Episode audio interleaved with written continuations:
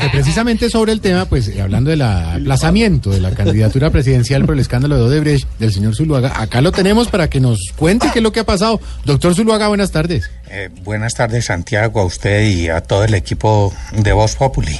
Vea, doctor, lo llamamos para que nos cuente un poco sobre el aplazamiento de su candidatura presidencial. Precísenos eso. Eh, mire, Santiago, esta decisión la tomé porque... Ah, entonces ahora es él el que toma las decisiones. ¿Qué pasó ahí? Perdóneme, amo. ¿Cómo? Le decía que eh, Álvaro tomó esa decisión porque la fiscalía ya dijo que tiene pruebas de que en mi campaña recibimos un dinero importante de Odebrecht. Pe- Pero, pero ustedes sí cometieron ese error. Mm, El error lo cometieron ellos poniéndose a invertir en mí. De todas formas, pues yo pienso que Eh, Ya, ya va a decir qué piensa. Deje de decir bobadas que en este partido el único que piensa soy yo. ay, Dios. Dis- discúlpeme, sensei.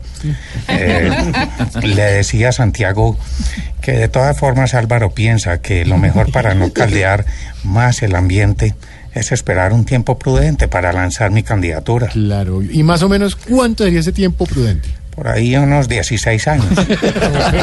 ¿Y quién le dijo que los tiempos aquí los definía usted? La candidatura se lanza cuando yo diga, Oscar Iván. Claro, jefe, claro. Sí. Eh, le decía a Santiago que ese tiempo aún lo desconozco y que la candidatura se lanza cuando Álvaro diga. Usted sabe que él es los ojos, las manos y los huevos de este partido. Doctor Zuluaga, para terminar, no, dígame la verdad, realmente, ¿quién cree que vaya a ser el candidato a la presidencia por el Centro Democrático?